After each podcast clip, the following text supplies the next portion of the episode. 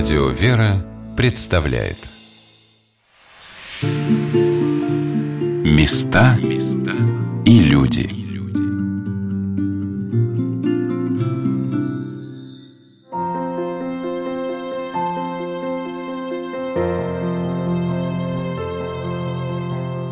История императорского православного палестинского общества – это во многом история замечательных, талантливых, неравнодушных людей, подаривших этому прекрасному союзу свои дарования, неутомимые труды, свое бескорыстное служение.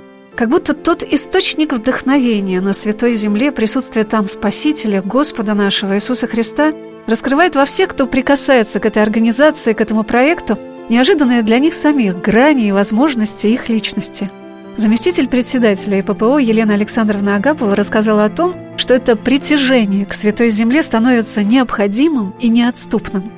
Конечно, история и ППО – это такой срез. Настолько ты углубляешься, тебе становится все больше интересно. Знаете, это какой-то иной мир. Вот я погружаюсь в иной мир. Вот меня все уходит на второй план, когда я начинаю читать переписку, а она издана. Переписка, как Николай Николаевич, царство ему небесное, Россия Святой Земле издал трехтомник. Это переписка исключительно, во-первых, консулов, министра Горчакова, всех религиозных деятелей, Антонина Капустина, о том, что происходило на Святой Земле в тот период, когда утверждалось это русское присутствие. Это такой кладезь знаний исторических и понимание самого себя, кто ты есть, почему тебя такое притяжение к Святой Земле. Конечно, вот как только ты по какой-то причине не приезжаешь в Святую Землю, ты понимаешь, что тебе не хватает воздуха. У меня пример. Вот какой-то духовной, мощной подпитки. Вот ты прилетел, только ступил, вот этот воздух почувствовал, вспомнил все, что ты знаешь из истории русского присутствия, какие люди, предшественники, отцы-основатели этого общества, кто они такие были, что это за личности, что они сделали для утверждения русского присутствия в Святой Земле, для позиционирования России на Ближнем Востоке. Это же все связано с историей наше сегодняшнее пребывание там. И на ИППО смотрят там через призму этой великой истории. И поэтому, конечно, вот эта вот связь, невидимая, незримая связь со Святой Землей, с храмом гроба Господня, с другими местами Священного Писания, когда ты понимаешь, что там каждый камень дышит библейской историей, для тебя имеет первостепенное сегодня значение. И я, конечно, благодарна Богу, что вот на таком уже возрастном этапе, пройдя многие ступени, работая со многими большими руководителями нашей страны, ты пришел совершенно, вступил на другую территорию, и ты стал ближе к небесам, потому что ты занимаешься святым делом и имеешь дело со святой материей. И ты становишься другим, и у тебя появляется больше внутренних сил, больше веры, больше убежденности, больше энергии. Я вот честно вам скажу, я не жалуюсь на усталость, хотя мало сплю, много летаю, много пытаюсь доказывать на этих международных площадках, что белое – это белое, а черное – это черное, не надо нам как бы рассказывать сказки, уважаемые господа. Поэтому вот эта энергетика Святой Земли, я думаю, подпитывает многих, кто приходит в ППО и начинает заниматься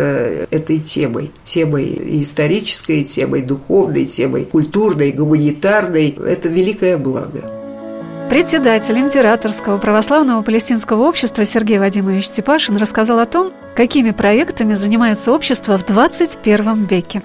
Построили школу очень хорошую в Вифлееме. Там же открыли культурный центр и ППО. Вместе с правделами великолепный центр наш парковый, культурный в Иерихоне. Там, где мы ухаживаем за живущим еще деревом Захея с маковницей, святыни, который Иисус подходил, когда Захей там сидел, смотрел с, наведчиком. А там же улица Медведева, кстати, у нас очень красивая. ППО ее ремонтировала. Потому что Дмитрий Анатольевич, будучи президентом, занимался Иерихоном. Сейчас занимаемся очень активно Сирией. Там было несколько вариантов все-таки остановились на таком фундаментальном. Это строительство школы под Дамаском. Там землю выделили Императорскому православному палестинскому обществу. Думаем о школе в Иордании. Я сейчас письмо написал вместе с Сергеем Лавровым о школе в Ливане русской. То, что делали тогда, это остается актуально сегодня, и это действительно получается. Директор Музея истории Императорского православного палестинского общества Григорий Михайлович Маневич рассказал о том, как была организована школьная деятельность общества до революции. Вот мало кто знает сейчас, что Россия до революции имела 102 учебных заведения на Святой Земле, где училось порядка 10 тысяч детей местных единовременно, отдельно девочки, отдельно мальчики. Среди этих 102 были еще две учительские семинарии, где готовили преподаватели, соответственно, женская и мужская. А из каких кадров? В начале, это в самых первые годы, это были такие подвижники, как вот, например, Мария Александровна Черкасова, которая пять школ открыла в Бейруте, в Ливане. Но уже после первых выпусков, соответственно, выпускники этих школ, у нее даже было правило, что только выпускники и выпускницы могут преподавать в этих школах. То есть из местных, частично из российских кадров, но по мере обучения все больше и больше из местных кадров преподавались русский язык, можно было говорить на арабском языке, богослужение, закон Божий, начальные предметы, рукоделие. Особенно с огромной охотой отдавали девочек туда родители, да и мальчиков тоже, чтобы не болтались. Это были дети из православных семей. При этом, казалось бы, опять же, святая земля, дети из православных семей, большая часть этих школ располагалась на территории нынешней Сирии и нынешнего Ливана около 80 школ были в Триполи, в Бейруте, в Маалюле, в Муджадиле и так далее и тому подобное. То есть на самом деле, как раз даже, может быть, больше на территории нынешних Сирии и Ливана располагались эти школы. И более того, кто оканчивал эти школы, они могли, даже в последние годы там вели целые дискуссии, преподавать английский или французский язык. Надо сказать, что, во-первых, Елизавета Федоровна очень много сделала, вот одно из ее деяний именно на посту нашего председателя, то, что она добилась в 1912 году государственного финансирования для сирийских и ливанских школ. То есть уже не за счет общества, а за счет Российской империи. А деньги были нужны не только на обучение в самих школах, но и мы здесь видим, у нас представлен список православных сирийцев Сирии и Палестины, которые получали образование в российских вузах. За счет общества направлялись. Мы читаем здесь, где они учились и духовные семинарии, Киевская, Московская духовная семинария, Киевское коммерческое училище, Московский, Московский университет, да, юридический факультет Киевского университета. Можно сказать, что мы сформировали даже православную культурную элиту, литературную, духовную, научную Ближнего Востока. туда? Да, один из антиохийских патриархов принципиально сказал, что он хочет, чтобы православная молодежь работала впоследствии не в Европе или в Соединенных Штатах, а работала на родине. Елена Александровна Агапова рассказала подробнее о том, как осуществляется на Святой Земле поддержка школ, построенных Императорским православным палестинским обществом в наши дни.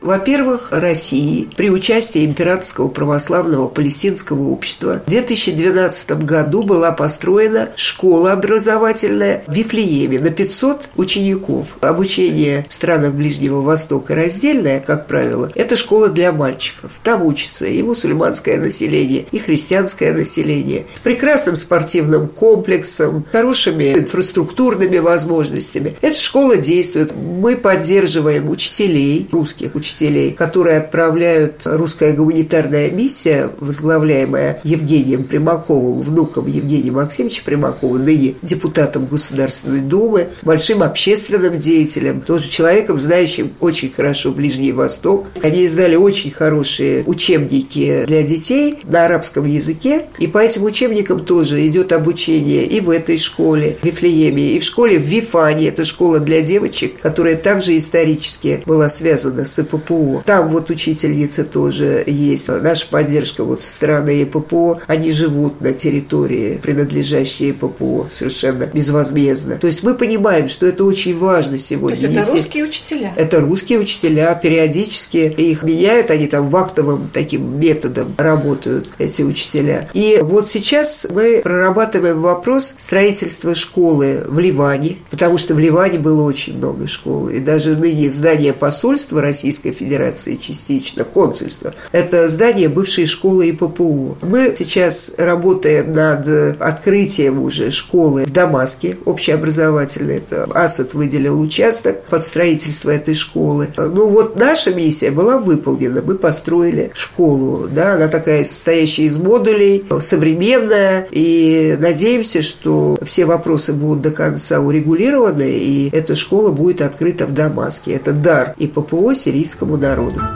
Елена Александровна рассказала о том, как российские дети подключаются к проектам Императорского православного палестинского общества.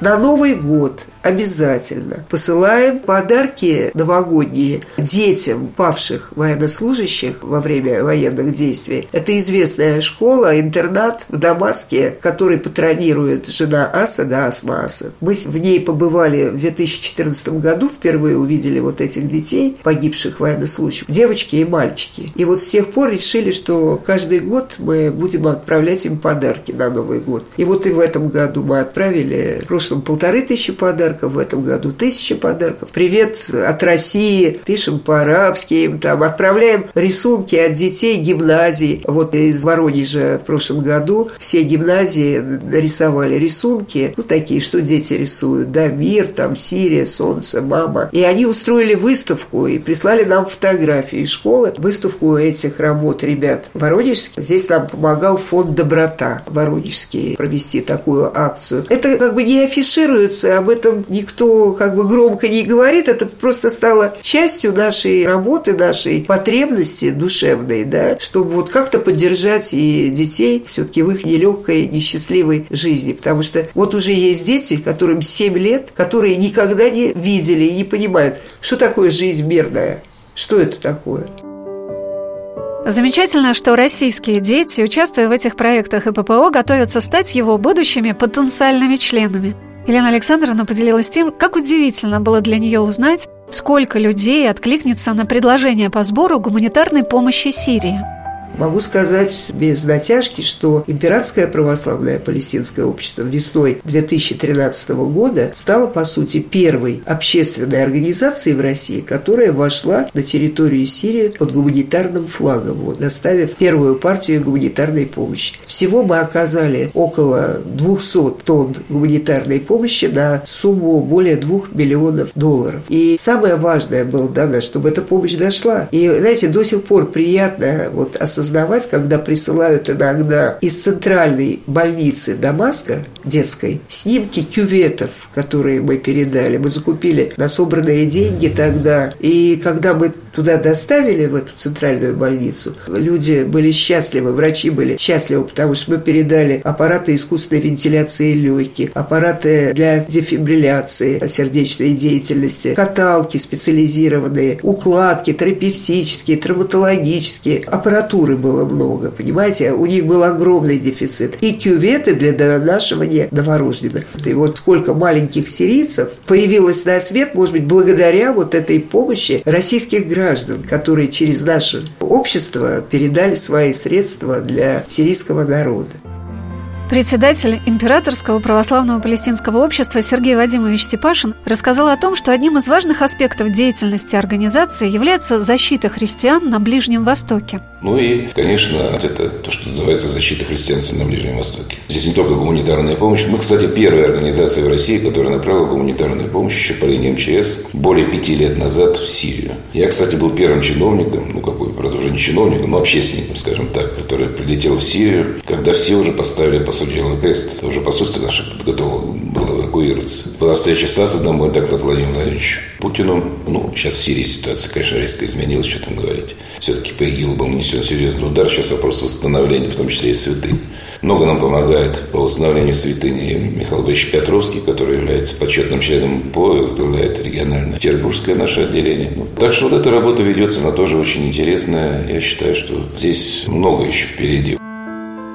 Елена Александровна Агапова является руководителем общественного центра ИППО по защите христиан на Ближнем Востоке. И как человек очень неравнодушный, самозабвенный, относится к своей деятельности с неутомимостью, достойной руководителей до революционного императорского православного палестинского общества. Масса людей, которые очень остро восприняли ситуацию, в которой оказались ближневосточные христиане, христиане Сирии в первую очередь, после 2011 года, когда начались боевые действия на территории Сирийской Арабской Республики. А создав группу и вступив в контакт с лидерами, во-первых, руководителями общин христианских в Сирии, с патриархом Антиохийским и всего Востока Иоанном 80-м, вступив в контакт с Верховным Муфтием Сирийской Арабской Республики и многими другими религиозными деятелями Ближнего Востока, мы поняли, что мы должны собрать все усилия в один, что называется, кулак, да, и создать общественный центр и ППО по защите, вот слово подчеркиваю, защите христиан, не просто по поддержке, а по защите христиан на Ближнем Востоке и в Северной Африке. Мне было поручено возглавить этот центр.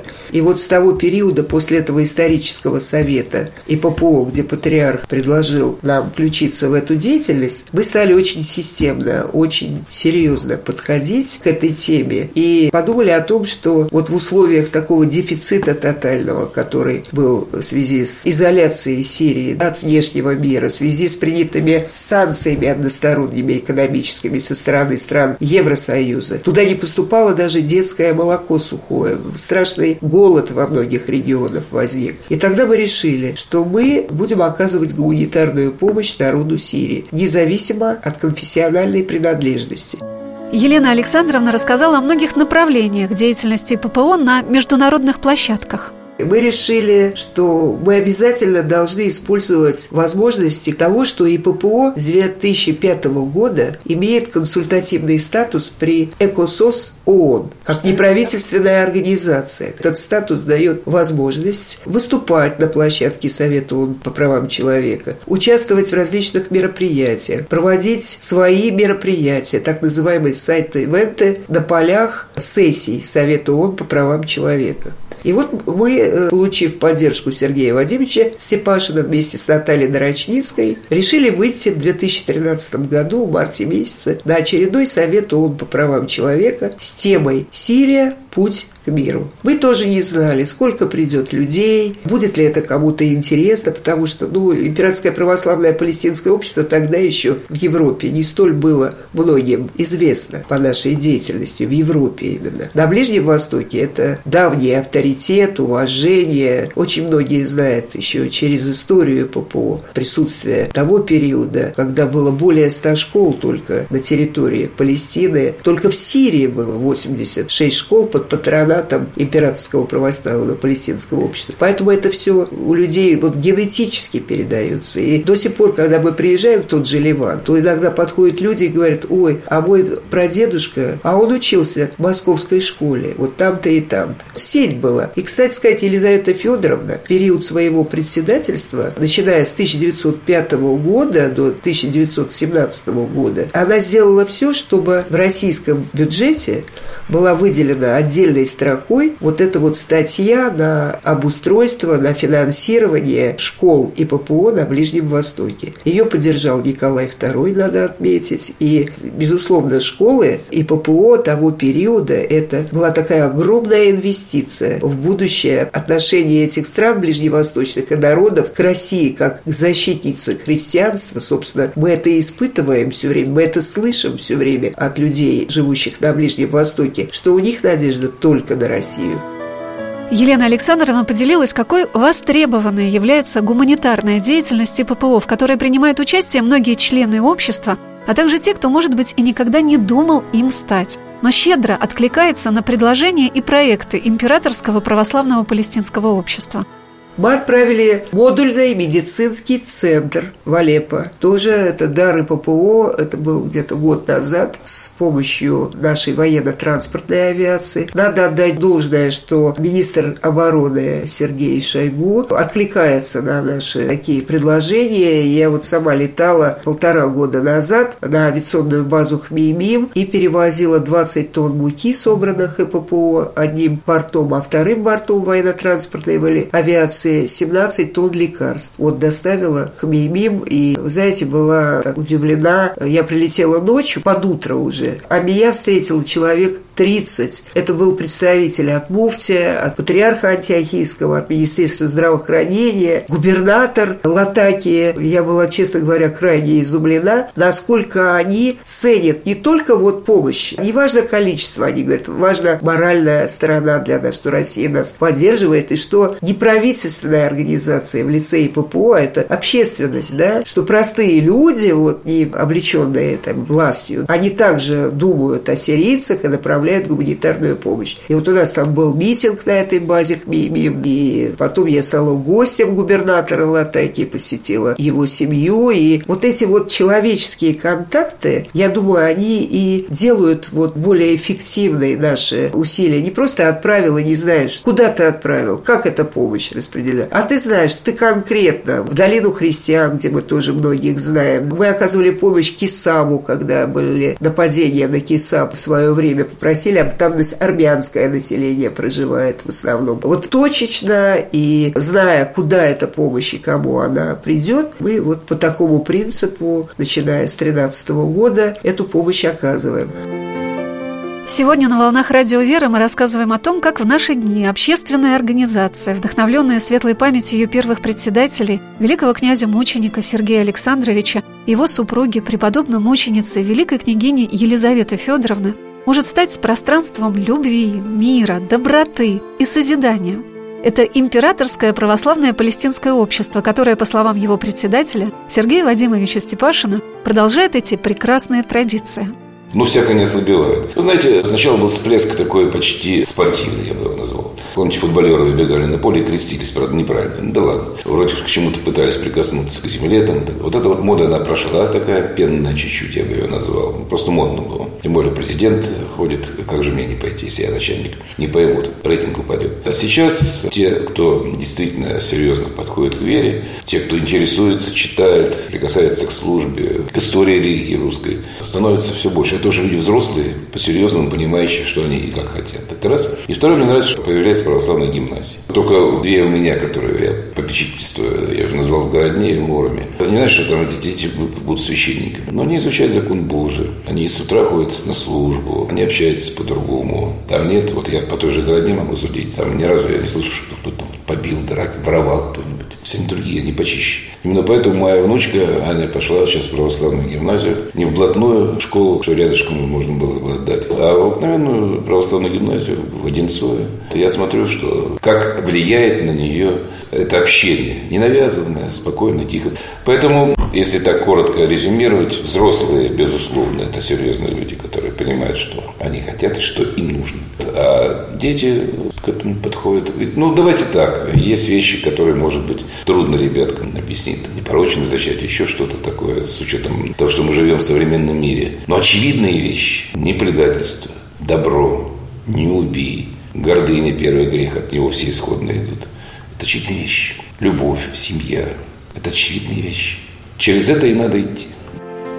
Сергей Вадимович очень радуется, когда в общество вливаются молодые силы. Ну, это то примерно, о чем я говорил, надежда на молодежь, потому что ну, у нас все-таки в основном взрослые люди. На последней конференции я сказал, мне очень хотелось, чтобы через меньше, чем через 5-4 года здесь в зале сидело больше молодых людей, чем людей моего возраста. Это совершенно очевидно. Поэтому мы сейчас создали молодежную секцию, толковые ребята, ну, конечно, верующие. Работаем с вузами, с институтами. Здесь и спорт, здесь патриотическое воспитание. Мы как-то считаем, что у нас молодые люди, это iPad, Twitter, это ничего не интересно, ничего подобного. Их просто не знаем. Они приходят со своими удивительными идеями, так что у нас уже достаточно много молодых ребятишек, которые стали в ПО. Я помню, как-то у меня на совете ПО мои, значит, друзья, товарищи, что у нас вообще было принято ни студентов, ни, ни, ни молодежь не принимать. Они не, не сознательно, на что я не вышел, сказал, вы посмотрите на Сергея Александровича и вспомните, сколько ему было лет, когда он возглавил ППО. Рот у всех закрылся. Сам-то был молодым. Кстати, очень интересный вопрос. Как можно стать членом Императорского православного палестинского общества? Я попросила рассказать об этом Елену Александровну Агапову. Вопрос, как стать членом ИППО, я слышу очень часто. При любых форматах, на любых встречах. И молодые люди спрашивают нашему великому как бы, удовлетворению и счастью. Мы хотим как можно больше сегодня вот этой свежей крови вливалось, да, потому что много православных ребят, которым интересно то, чем мы занимаемся сегодня. И, конечно, мы принимаем на советах очень тщательно как бы кандидатуры рассматриваем, коллегиально принимаются решения. Два раза в год мы проводим проводим, как правило, советы и ППО, где принимаем новых членов. Для этого, во-первых, нужно быть как бы и понимать, какие задачи стоят перед ИППО, и принимать эту идеологию ИППО. Без этого бессмысленно вступать в ИППО. А, во-вторых, надо как бы начинать эту деятельность. Вот с чем-то приходить к нам, с какими-то идеями. Нужно заполнить анкету. Анкету у нас имеется на сайте Императорского православного палестинского общества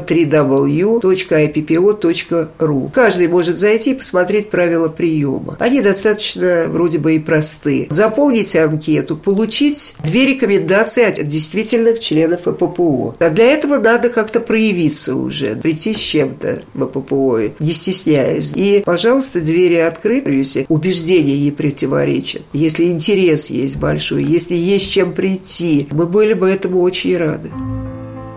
Работая над этой программой, я с огромным интересом читала дневники архимандрита Антонина Капустина. Особенно мне запомнились его воспоминания о пребывании на Святой Земле великих князей Сергея Александровича и Павла Александровича, сыновей императора Александра II, великого князя Константина Константиновича, который в той поездке попросил отца архимандрита помолиться о том, чтобы Господь послал ему православную супругу. В Музее истории ППО я увидела фотографию его сына – великого князя Олега Константиновича, который приехал по просьбе великой княгини Елизаветы Федоровны посмотреть на ход строительных работ на подворье в городе Баре. Олег Константинович погиб на фронте Первой мировой войны. Четверо его братьев – Георгий, Игорь, Иоанн и Константин – погибли в шахте Алапаевска, а их сестра Татьяна Константиновна 24 года была игуменей русского Илионского монастыря – это были дети великого князя Константина Константиновича и его супруги Елизаветы Маврикиевны. Какие же плоды Божии возрастила Россия на своей доброй земле? Подворье в баре было построено для русских паломников накануне Первой мировой войны. Его так и не успели осветить до революции. В музее находится замечательный экспонат. Это макет Барградского подворья, о котором мне рассказал Григорий Михайлович Маневич. Чем это уникальная фотография для нас? Тем, что вот, собственно говоря, у нас выставляется подлинный тот самый макет, который изображен 1913 году. Макет изготовлен учениками Щусева, нашего Болградского подворья в Италии. Целая история, связанная с э, близкой, очень духовно семьей для Сергия Александровича Жета Федора. Это семья Константина Константиновича, великого князя. Здесь мы видим одного из его сыновей, князя императорской крови Олега Константиновича. А сзади, видите, на заднем плане как раз перекрытие и лестница Болградского подворья. Это он в 2014 году, в июле 2014 года, приезжает инспектировать по просьбе Елизаветы Федоровны. Ехал на отдых в Италию и заехал на определенное время инспектировать эти постройки. Дал рекомендации какие-то свои, но это конец июля 2014 года начинается Первая мировая война. Он уходит, возвращается в Россию, уже никакого отдыха не получается. Уходит на фронт, и через два с половиной месяца после этой фотографии он погибает, становится единственным Романовым, убитым в Первой мировой войне. Братьев его, четверых, которые на тот момент были на фронте, отзывают. И известно письмо из этой Маврикиевны, их матери, великой княгини, которая говорит, что это неправильно, что моих детей убрали с передовой, что вы можете не понять меня как мать, потерявшую сына, ну а сейчас мои сыновья должны быть на передовой. Построен был именно так подворье, но строилось оно, это все-таки уже Первая мировая война. Поэтому не удалось ему побывать именно непосредственно подворьем для русских паломников. А оно сначала служило перевалочным пунктом для беженцев во время Первой мировой войны, потом госпиталем. Успели осветить только нижний храм во имя святителя Спиридона Тремифунского, но, к сожалению, началась Первая мировая война, и только в 30-х годах был освящен храм, но, к сожалению, подворье было тогда продано муниципалитету города Бари. Там существовала православная община, могла служить в храме, но ухаживала за подворьем монахиня Николая, молодая девочка, которая приехала еще просфорницей на это подворье, так там всю жизнь не осталась, там же и похоронена. Но, слава Богу, в 2009 году, если не изменяет память, подворью было торжественно возвращено России Русской Православной Церкви. Сейчас это паломнический комплекс Русской Православной Церкви с действующим храмом, куда можно приехать, там можно остановиться. Но изначально подворье было построено именно по инициативе Елизаветы Федоровны Императорского православного палестинского общества. Мае этого года императорским православным палестинским обществом в Баре будет открыта памятная доска в память о преподобном мученице великой княгине Елизавете Федоровне. Об этом сказала Елена Александровна Агапова, заместитель председателя, руководитель общественного центра ИППО по защите христиан на Ближнем Востоке.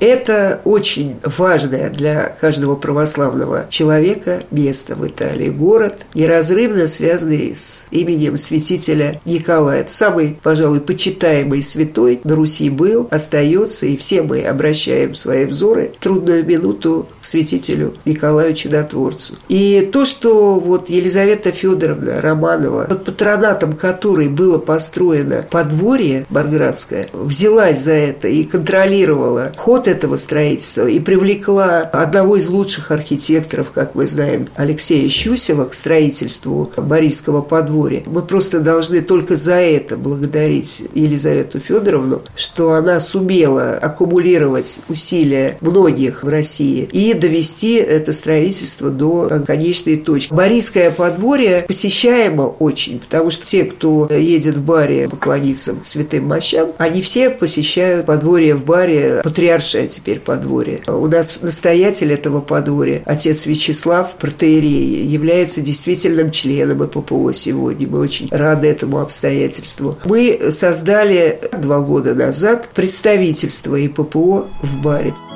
Какими замечательными проектами полнится история императорского православного палестинского общества в наши дни – как люди, вдохновленные образом своих великих предшественников, освященные верой и молитвой, могут стать примером такой горячей, деятельной жизни во Христе. Я спросила председателя общества Сергея Вадимовича Степашина, что, на его взгляд, является основой жизни русского человека. Все закладывается в семье в основе своей. В семье. Вот оттуда все идет. И добро, и зло. Я считаю, что это главное.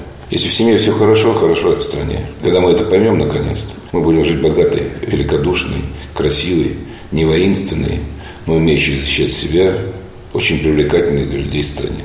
Правильно? И ППО здесь пускай будет маленькой частичкой вот этой работы. Заканчивая наш разговор, я спросила Сергея Вадимовича, помнит ли он ветку Палестины. И он прочитал несколько строк, которые послужат эпилогом нашей сегодняшней программы – но, может быть, станут для вас началом вашей новой жизни вместе с императорским православным палестинским обществом. Скажи мне, ветка Палестины где-то росла, где-то цвела, каким садом, какой дариной ты украшением была. Места и люди – Программа произведена с использованием гранта президента Российской Федерации на развитие гражданского общества, предоставленного Фондом президентских грантов.